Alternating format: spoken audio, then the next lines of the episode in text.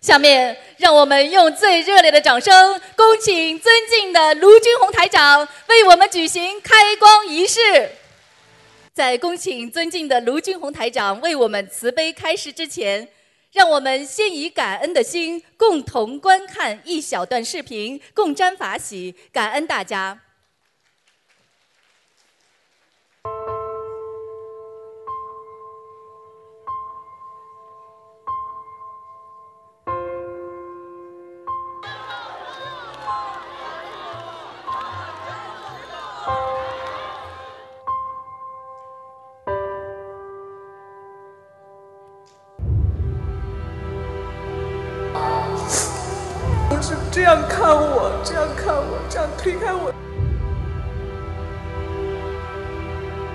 我怎么过？卢台长，是我错了吗？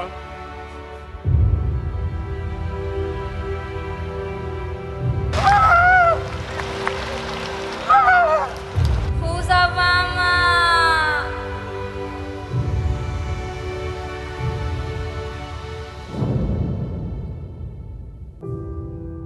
哦，我们现在得的这个病就是医院里救不了。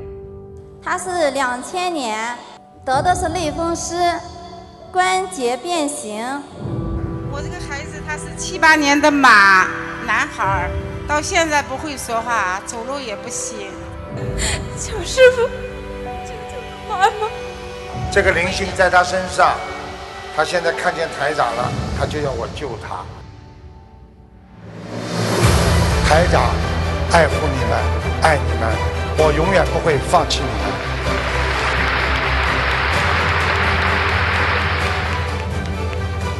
看见狗在他身上，看见了吗？这个身上那个狗是个恶灵啊！你好好忏悔啊！你们家族的业障啊！你们家里人过去有人打猎，你知道吗？他这个附体众生呢，是跟着他很多年，这是你上辈子的一个情人。啊，师傅，我是他身上的附体众生。来了吧？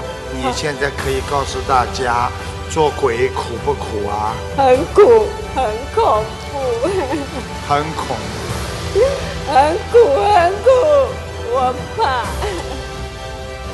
只要念经的人，一定会得到菩萨的加持。只要能够有心想改变自己的人，他一定能够得到改变。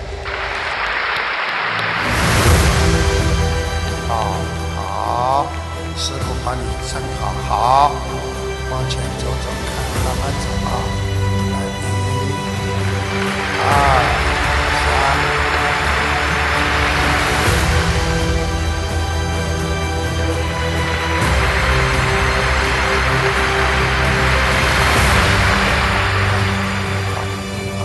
好，好，好，好。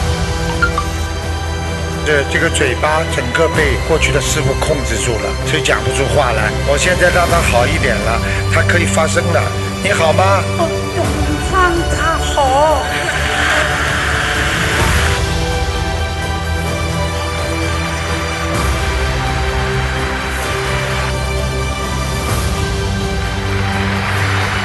你们就告诉那些还不相信的人，真的有菩萨在了。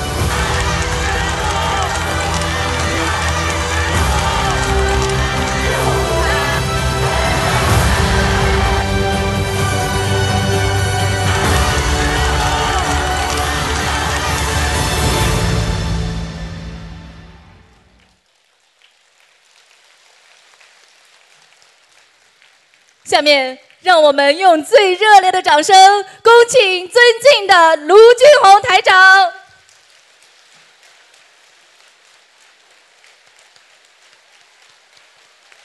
两袖清风是觉悟，三毒不侵是开悟，四宏愿力是顿悟，五欲淡定是彻悟。感恩大慈大悲救苦救难广大灵感观世音菩萨，感恩十方三世一切诸佛菩萨。龙天护法，各位法师、各位嘉宾、佛友们、义工们，大家好！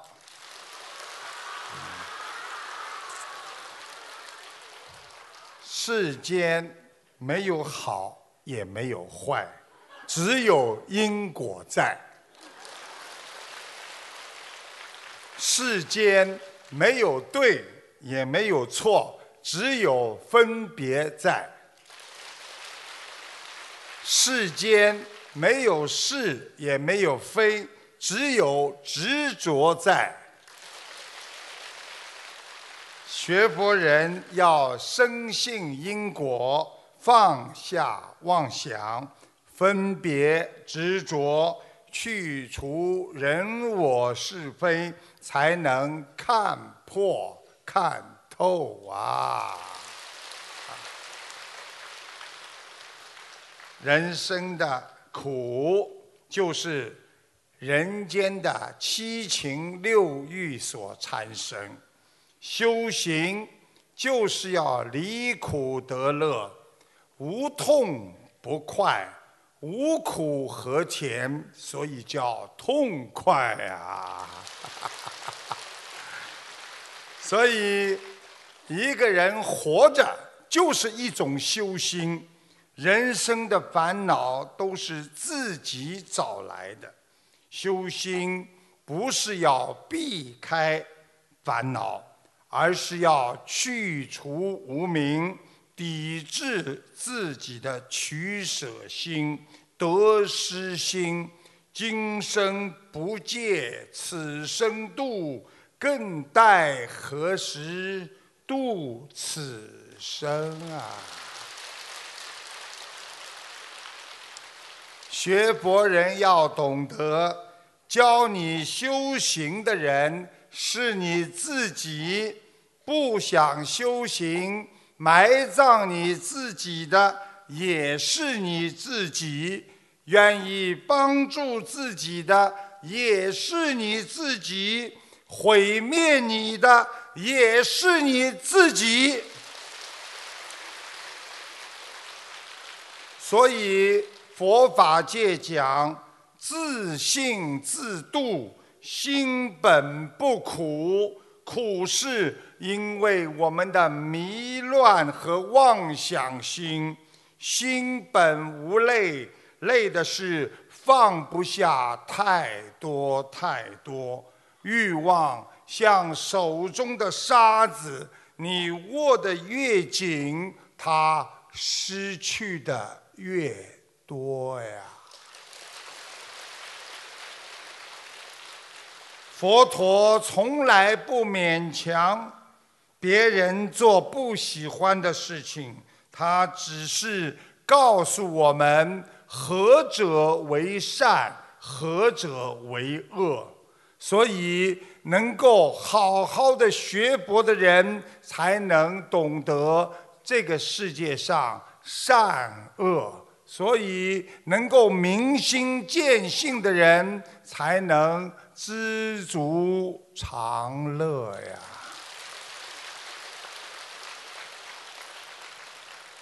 在澳大利亚，有一万四千名医生和医科学生进行了一项调查。医科学生和不到三十岁的年轻医生都有自杀念头和心理问题，他们的心理压力很大，他们直接的和间接的都想过要自杀。就在二零一六年的调查当中，有一半的医生和学生、医科学生都有过想自杀、不想活，所以证明和谁交朋友、和谁接触的多，就会得到和接触人一样的病因。所以要想解脱，就要想。和一些想得通的人在一起，要想改正自己的错误，就要真心忏悔；要想开悟，就要真正的摆脱烦恼，来学习佛的智慧。所以，我们每一个人要想摆脱烦恼，就要跟佛菩萨接近。天天念经就是思念着我们伟大的佛，天天慈悲就是跟我们观世音菩萨天天在一起呀。生命要靠自己来掌握，凡事站在别人的角度为别人想，就是慈悲。我们在这个世界上，不要树立敌人，因为就算你骂了他了，你诽谤他了，别人受过了伤害，但你骂他的那些话，就犹如在空谷当中回声一样，喂喂喂喂喂，最后。还是让你自己听到啊！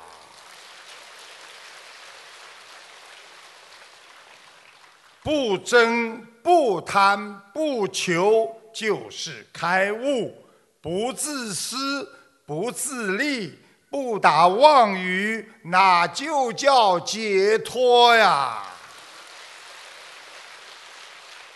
人生中。不争就是慈悲，不辩不跟人家辩论就是智慧，不闻就是清净，不看就是自在，不贪就是布施。断恶就是行善，改过就是忏悔，谦卑就是礼佛，守礼就是持戒，原谅就是解脱，知足就是放下，利人就是利己。所以学佛人就是要人成即佛成。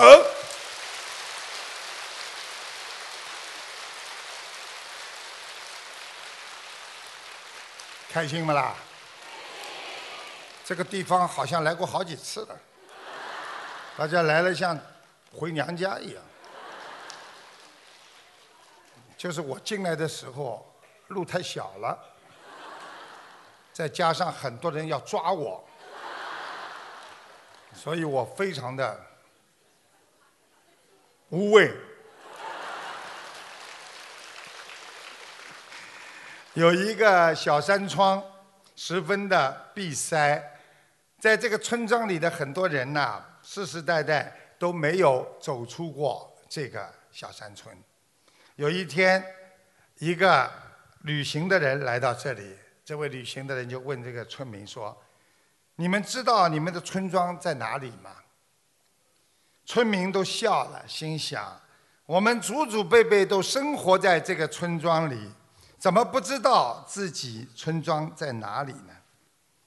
这个旅行的人就问他们说：“你们既然知道你们在哪里，那么你们告诉我到底在哪里？”结果轮到村庄里的人说的时候，没有一个人回答了出来。这个旅行的人就带走了村里的一个年轻人，跟他一起去行走四方。年轻人跟他走遍了千山万水。一次坐下来休息的时候，这位旅行的人就问青年人：“现在你知道我们的村庄在哪里了吗？”“呃，先生，当你把我带出村庄之后，我才清楚的知道了自己村庄的具体方位。世事皆是如此，只有跳出其中。”才能看得清楚，看得明白，才能真正的知道自己的村庄在哪里。一个人只有跳出人我是非当中，只有无我，才能跳出五欲六尘，才能真正了解自我，超脱自我。有一个佛学故事，说有一个人在屋檐下躲雨，看见观世音菩萨撑着伞走过来，这是个可能是个预言吧啊！这个人说：“观世音菩萨，我很法喜看到你了，你普度一下众生，带我一段路吧。观世音菩萨说：“我在雨里，你在檐下，而檐下无雨，你不需要我渡。”这人立刻跳出屋檐，站在雨中。现在，观世音菩萨，我也在雨中了，你该渡我了吧？观世音菩萨说：“你在雨中，我也在雨中，我没有被淋湿，因为我有伞；你被淋湿，因为没有伞。所以你不是我渡自己，而是伞在渡我。你要想渡，不必找我，你去找伞吧。”观世音菩萨说完走了。第二天，这个人遇到了难事，到庙里去求观世音菩萨。走进庙里，才发现观世音菩萨向前有一个人也在拜。那个人长得和观世音菩萨一模一样。这个人就问：“请问你是观世音菩萨吗？”那个人说：“我正是观世音。”那你为什么还拜自己呀？观世音菩萨说：“我也会遇到渡人的难事，但我知道求人不如求己呀。”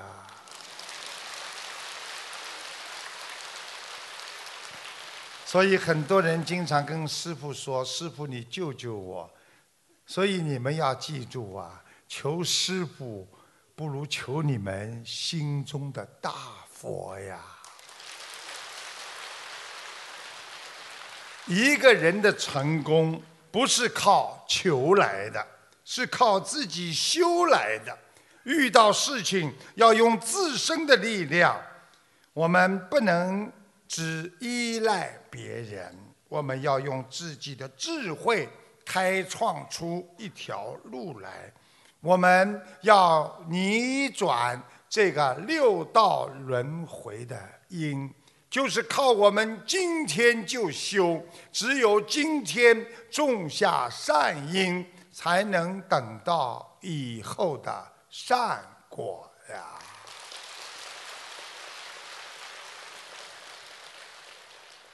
师傅知道跟你们在一次也不容易，很多人来看师傅，所以我要把最精彩、最好的都告诉你们。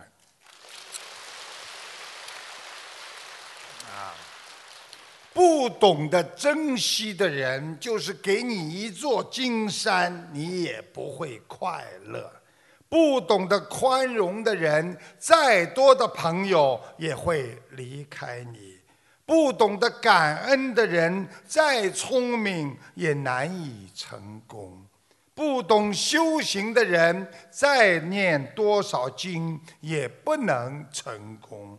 不懂得满足的人，再富有也难以幸福；不懂慈悲的人，再精进也难以解脱呀。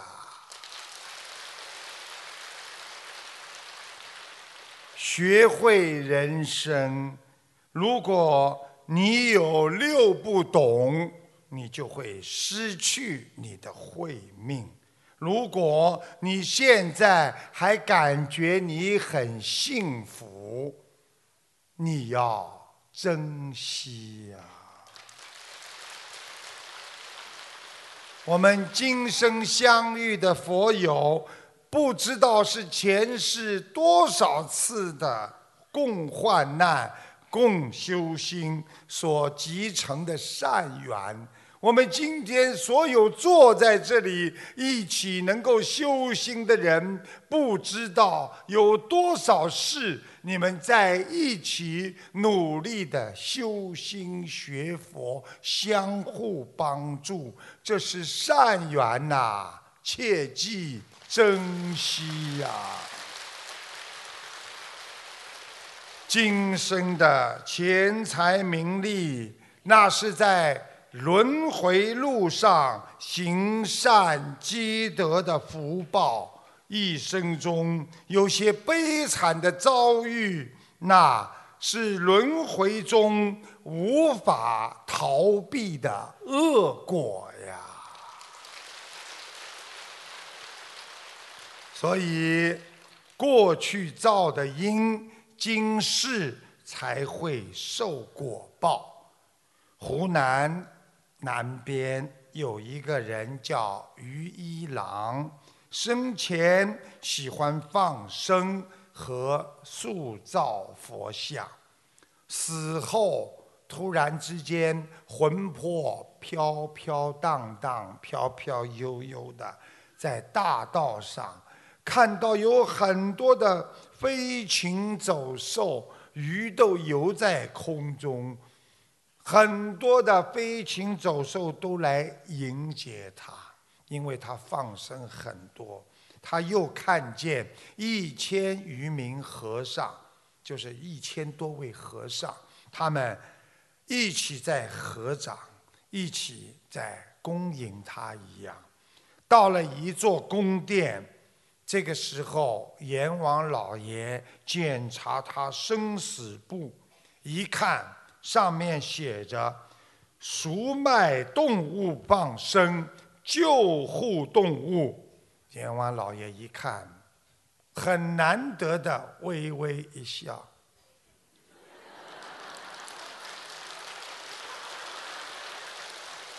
因为阎王老爷不笑了，啊，所以马上说命令判官。增加二十四岁，为什么？一轮是十二岁，给他增加傍生的功德，两轮那就是二十四岁。穿官衣的差人就领他回去，过一会儿他又醒过来了。希望你们多放生。也会把你们领回来。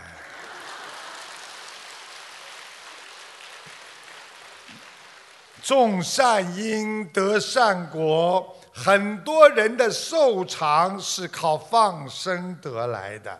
今天种的善还未报，是因为善种还没有完全成熟，尤其刚煮熟的饭。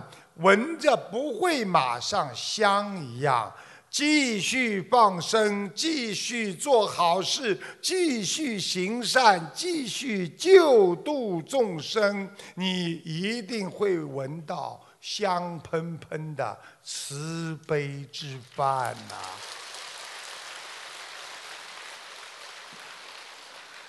那个啊。这个同学打进电话，请台长为他儿子看图腾。他儿子不用功，台长看出来，贪玩不睡觉，整个人停不上来。我看到他身上有很多青蛙。他说他小时候治病抓了很多青蛙，啊，现在都在他儿子身上了。接着他问他儿子的工作什么，台长说他啊，这个是以后可以做供销。供销呢是句老话，啊，过去说有供销科的。对不对啊？现在哪叫供销啊？现在讲话哇，好听了，叫什么？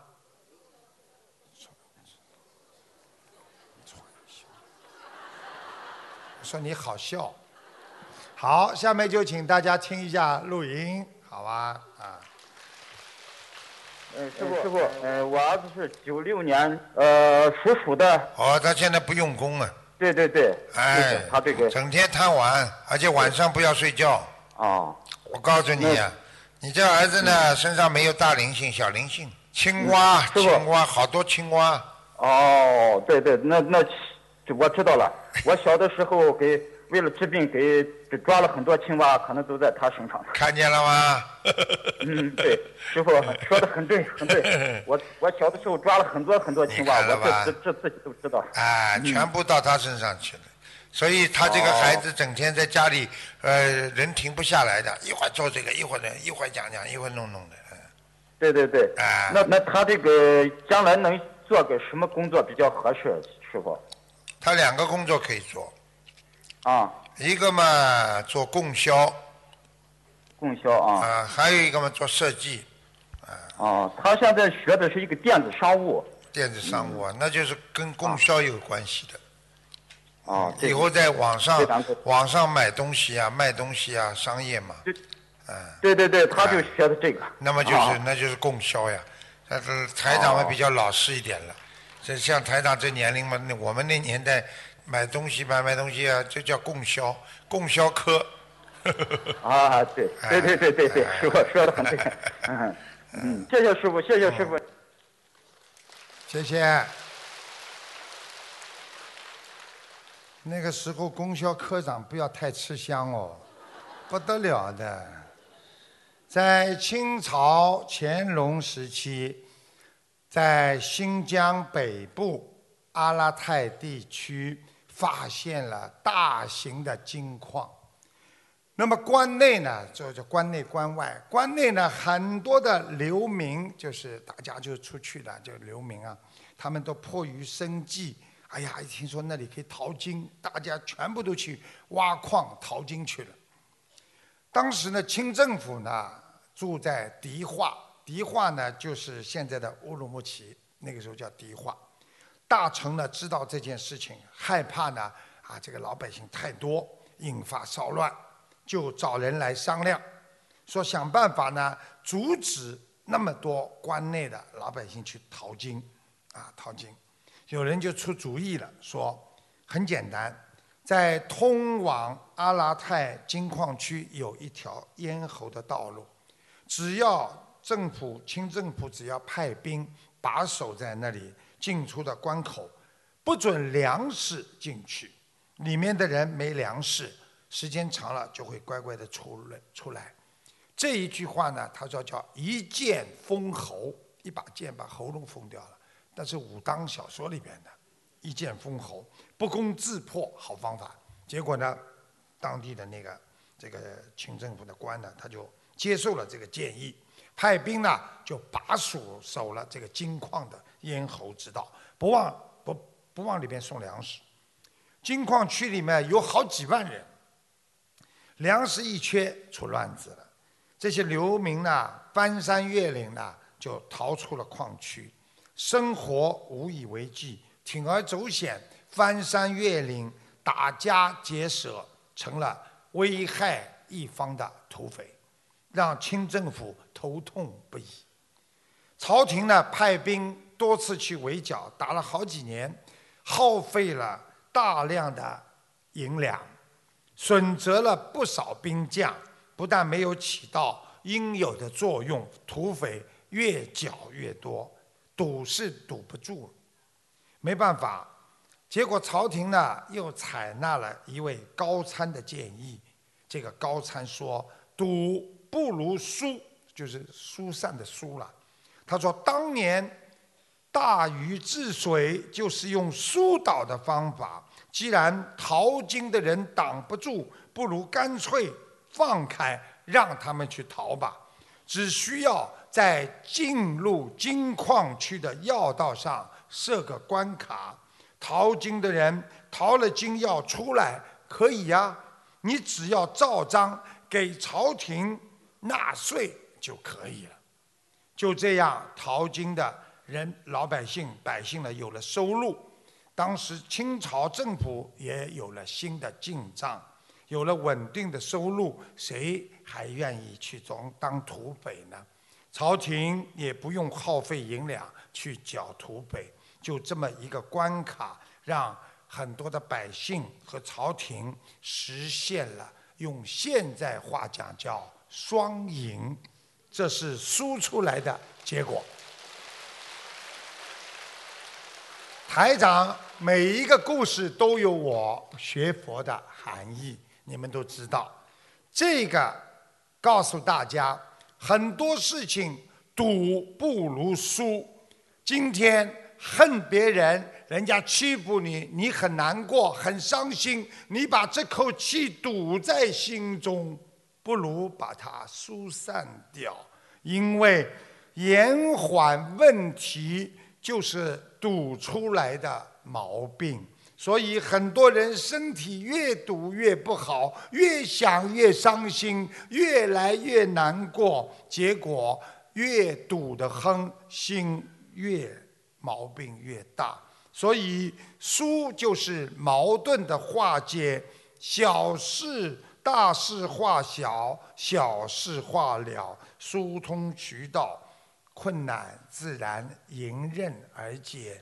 所以学佛要学会疏导，做人要学会自己解脱。想通、想明白，就是给自己交税，就是让自己有一个非常舒适的问题解决的方法。能够想通的人，就是有智慧。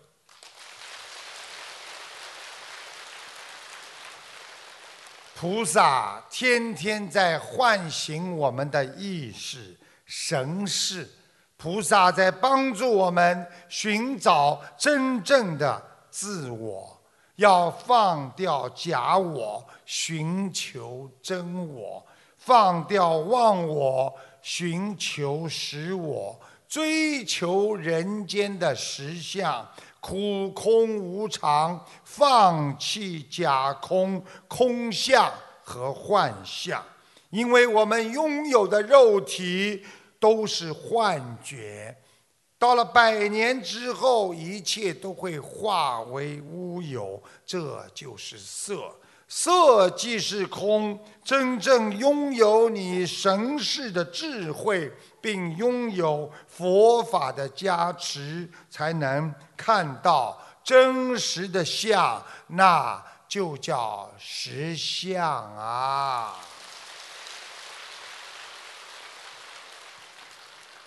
我觉得大家一听我讲到《心经》里边的东西，你们就特别开心。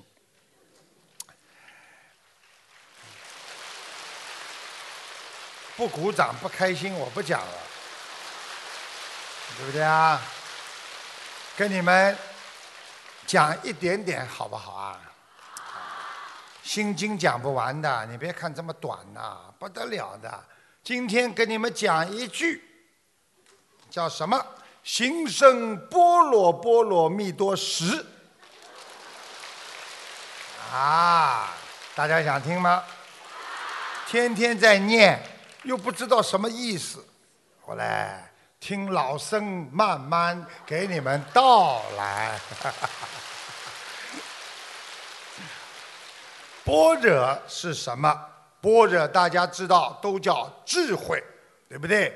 但是人间的智慧它不能称为般若，因为般若它在经文上面，它已经远远超过人的。智慧，它是拥有真正的佛的智慧，所以它是有境界的，它是一种超自然的智慧，所以含义不同，它就没有把般若直接翻译成智慧，否则叫行深智慧波罗蜜多时了，听得懂吗？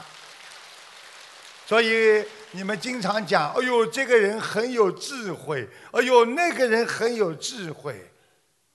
且慢，打住，那是人间的智慧。我们要学习菩萨无上正等正觉的智慧。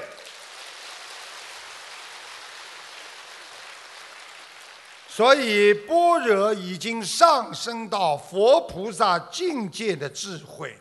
所以般若是什么？就是彼岸，啊，般若彼岸。蜜多是什么呢？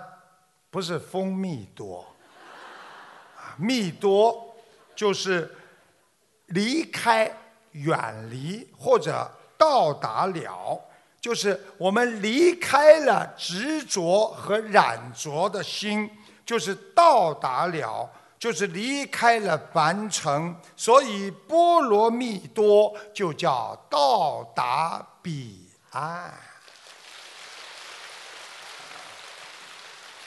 心经当中说：“心生波罗波罗蜜多时”，实际上这句意思就是一切为事所变。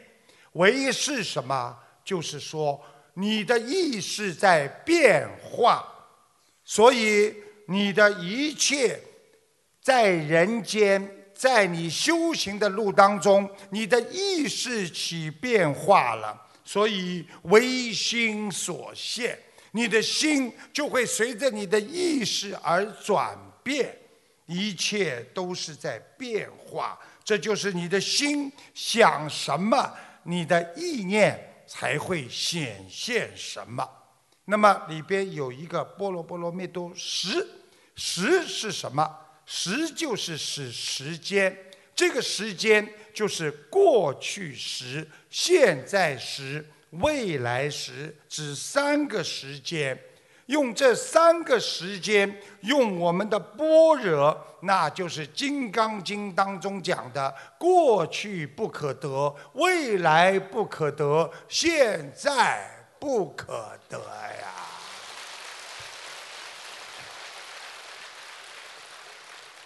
未来，如果我们有般若，所以我们就会懂得现在不可得。现在我们有般若，我们就会懂得过去不可得。所以那些天天在伤心流泪、回忆过去、想不通、想自杀、很难过的人，他们因为还在想得到过去，那么就离开了般若。所以，般若这个般若波罗蜜多时，就是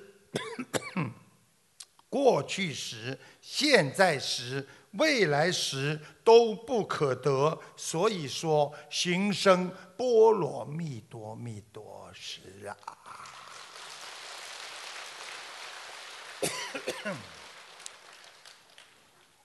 讲的卖力呀！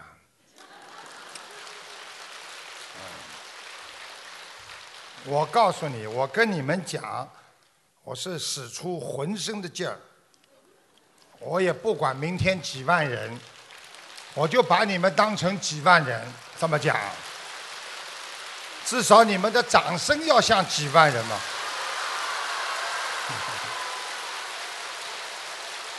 开心就好，法喜充满，气场好的不得了，那就是在天上。好了，非常好。学佛人要懂得去掉自己的妄念，存下就是存在你心中的真诚，寻觅与生俱来本来就存在以虚幻当中的本性，要跟着。高僧大德学深不可测、永无止境的佛法，减少人间的欲望，慢慢的用自己的定力去除欲望，叫去假存真。大家明白了吗？走正确的人生路，走回天上的路，走回我们。至上最深的源头，佛缘就是你来人间的目的呀。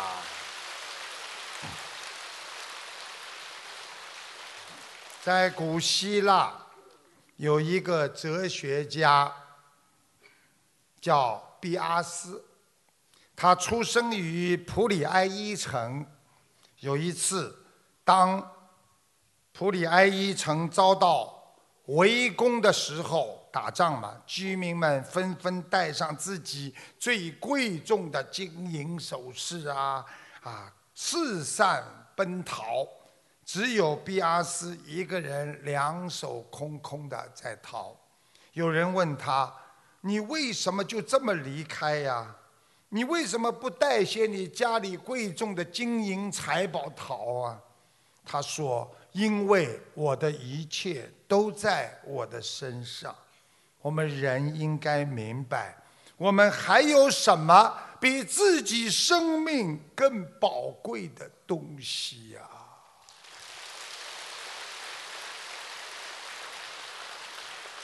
现在的人要钱不要命啊！天天追求名利，不惜用生命追求钱财。就在比亚斯他们居民们带着贵重物品逃不快的时候，人被杀，财被抢掉，而比亚斯两手空空，快速的和官兵一起逃出重围。我们不也就是天天为了财才会伤害自己吗？不惜天天付出生命的代价，在拼命的让自己的生命遗失吗？所以，我们每一天其实都在寻找一个心中的对立面。每一个人会为自己生活当中找一个假想的敌人。今天这个人是我最讨厌的人，或者工作上他对我比我好，所以我最恨他，我很嫉妒，经常就拿他做比较，想超越他、击败他，这样你在心中就。拥有了一个假想敌，那首先你心中就有了挂碍和业障。知道了这些，你才会知道，我们真正需要克服是自己的对象想象力。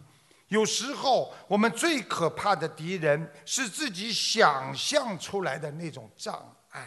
你们去想想看。很多人越想越害怕，越想越难过，是不是你们自己想象出来的？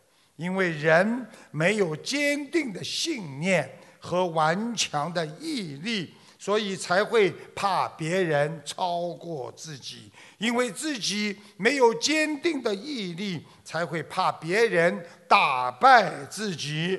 所以有句话。你们好好的记住了，那叫知人者智，就是知道别人的人是有智慧的人。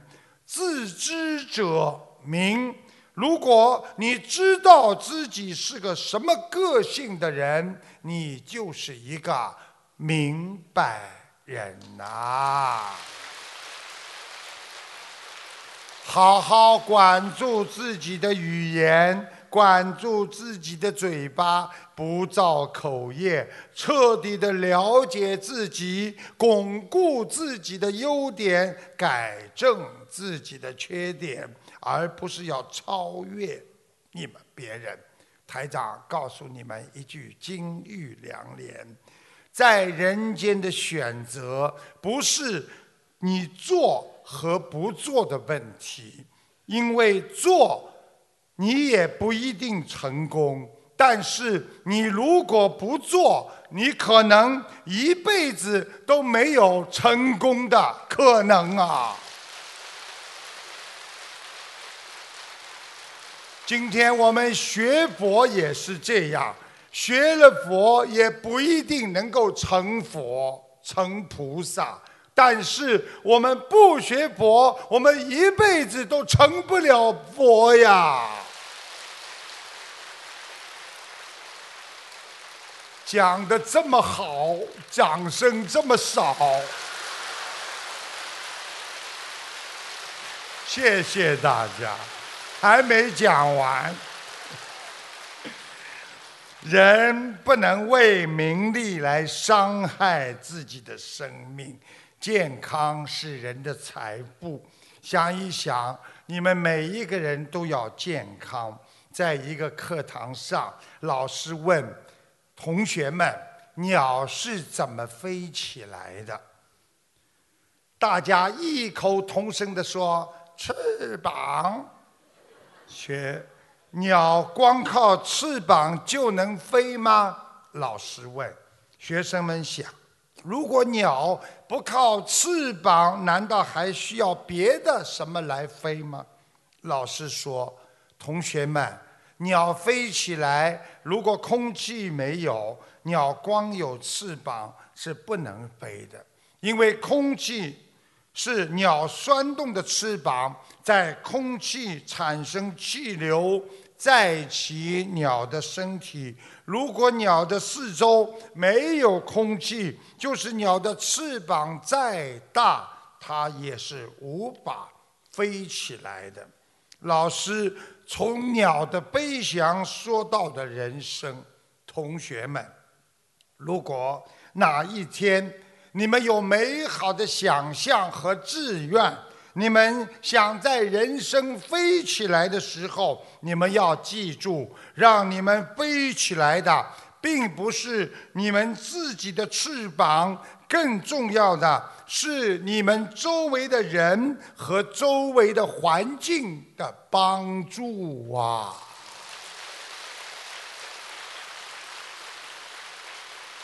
所以，有大气的人。是一种糊涂，实际上这种糊涂就是难得糊涂。我们需要帮助别人。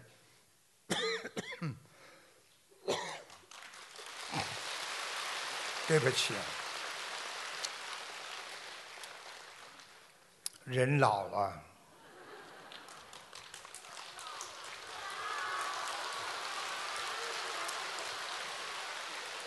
我话还没讲完呢，人老了，但是要有一颗璀璨的心，不老，要让这颗心战胜小我，成全大我，低调做事，低调做人，宠辱不惊。戒骄戒躁啊！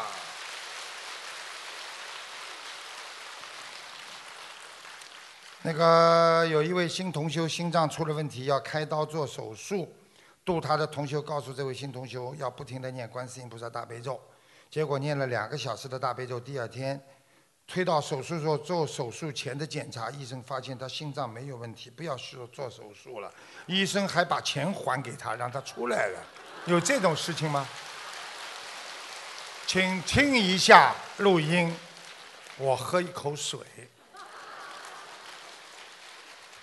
师傅，师傅，一个七十八岁老同修，多了一个新同修，男的，在第一人上海第一人民医院要心脏一万跳嘛，医生说他要开刀嘛，开刀嘛，他马上赶到医院里面去，跟这个同学说，你就叫光师傅说声号，光师傅闻声救苦的，你念大悲咒。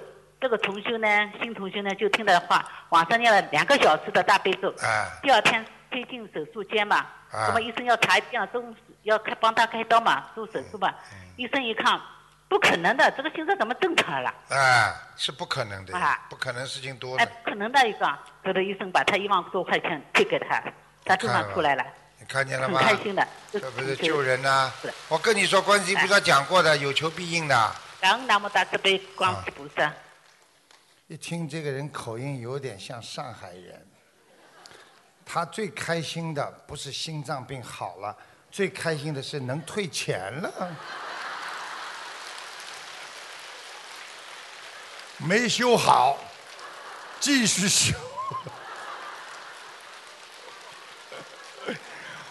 所以呀，有一个小青年问一位禅师。他说：“有人称赞我是天才，有人骂我像个笨蛋。法师啊，你看我到底是天才还是一个笨蛋呢？”禅师说：“这主要看你如何看你自己了。比如有一斤米，你用不同的眼光来看，它的价值截然不同。”小青年说：“请法师赐教。”法师告诉他，在主妇家庭主妇看起来，一斤米只能做两三碗米饭；在农民看来，一斤米最多只值一块到两块钱；在卖粽子的人眼睛里，把它包成粽子可以卖三块钱；在做饼干的商人看起来，他加工成饼干可以卖。五块钱，在味精厂的老板看起来，把它提炼成味精可以卖八块钱；在卖酒的酒商看来，把它酿成酒可以卖四十块钱。这个就是告诉大家，不同人的观点产生不一样的啊层次的观看问题的想法和看法，所以有时候我们不能看不起自己。我们本性当中拥有非常充足的智慧和才华。想一想，你连自己都看不起自己，谁还会看得起你呀？你连自己都不觉得我能战胜自己身上的毛病，谁还能帮助你战胜你身上的坏习惯呢？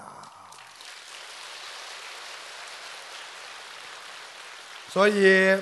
凡事都是有前因后果的，因缘成熟了，果报就产生了。但是发生之后，这个果很快就会消失了。所以要把握当下的因缘，承担起自己应该的责任，做好眼前该做的事情。做的时候要尽心尽力。做过之后马上放下，那就叫积德自在。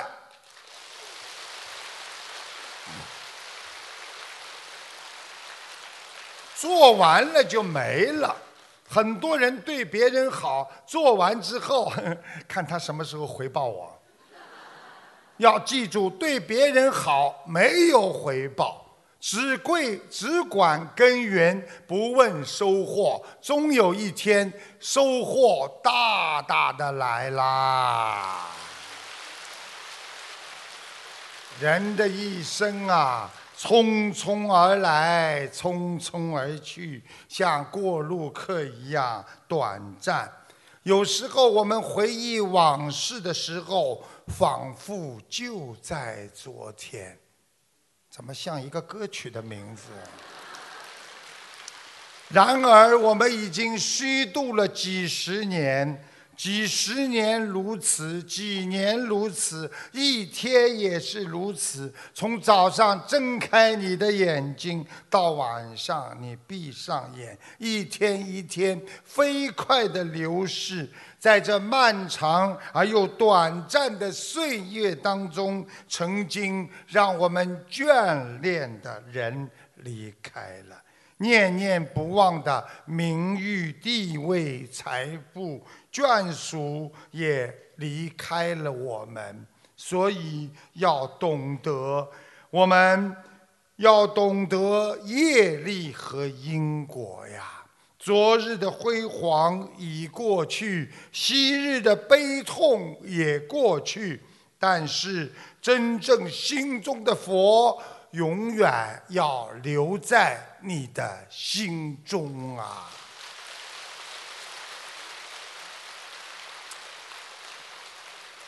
开心的时光过得快，你看台长已经讲了一个小时多了，你们感觉吗？啊！所以我决定讲到明天，我话还没讲完了，那是不可能的。说两个笑话给大家听，反正我是老规矩，台长说的笑话你们笑不出来也要假笑，啊。因为我不知道你们喜欢不喜欢听，说冬天乘公共汽车的时候，很多人都喜欢戴着手套，这样呢，拉住那个公共汽车的杆的时候啊，就不会有一种彻骨寒冷的感觉。这个我们过去都是这样，坐公共汽车戴个手套啊，拉上去拉都是对不对啊？但是呢，有一个人他就没有这个习惯。他说他从来不戴手套。有一次，啊，这个人乘公共汽车的时候，他说一站上来两个跋扈的妇女。你们知道什么叫跋扈吗？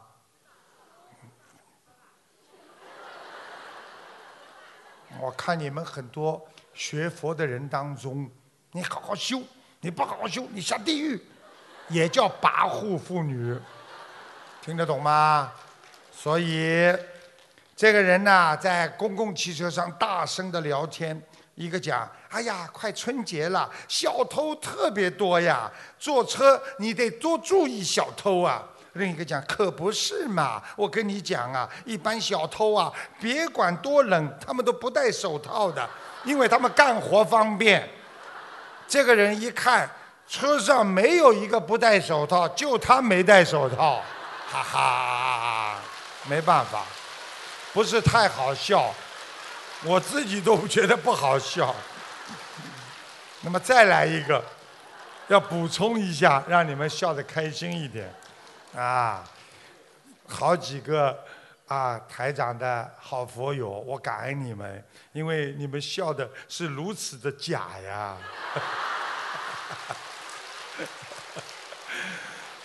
有一个人，他那大脚趾啊，倒没有什么痛感，但是突然之间呢，大拇指变青了，青色了。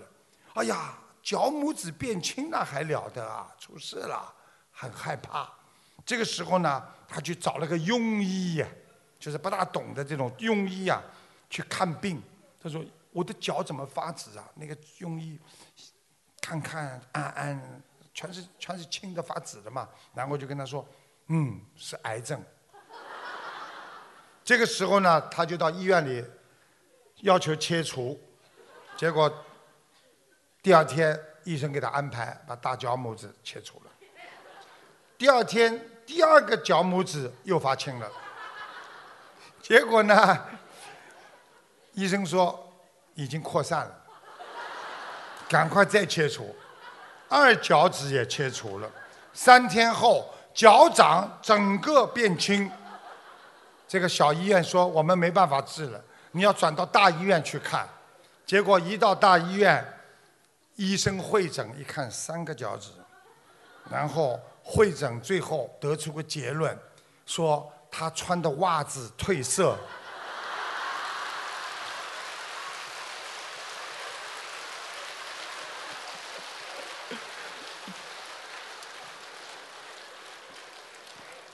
谢谢大家。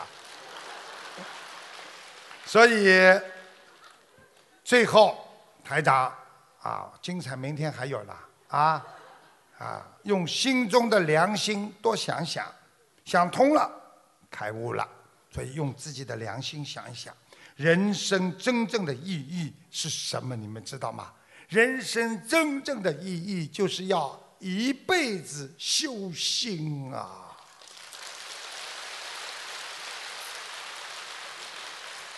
人生要降服自己的烦恼，你们知道，因为烦恼会引来仇恨呐。靠智慧来转降服，然后化解，这样你才会跟菩萨的气场接上，你才会得到空无的无量光、无量寿啊。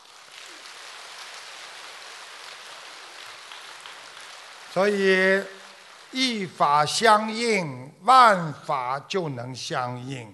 如果我们今天求佛求了什么都灵了，你已经成功了。如果你还没有和佛的心相应，你说明还有业障，更好好的修修福修慧，叫福慧双修啊。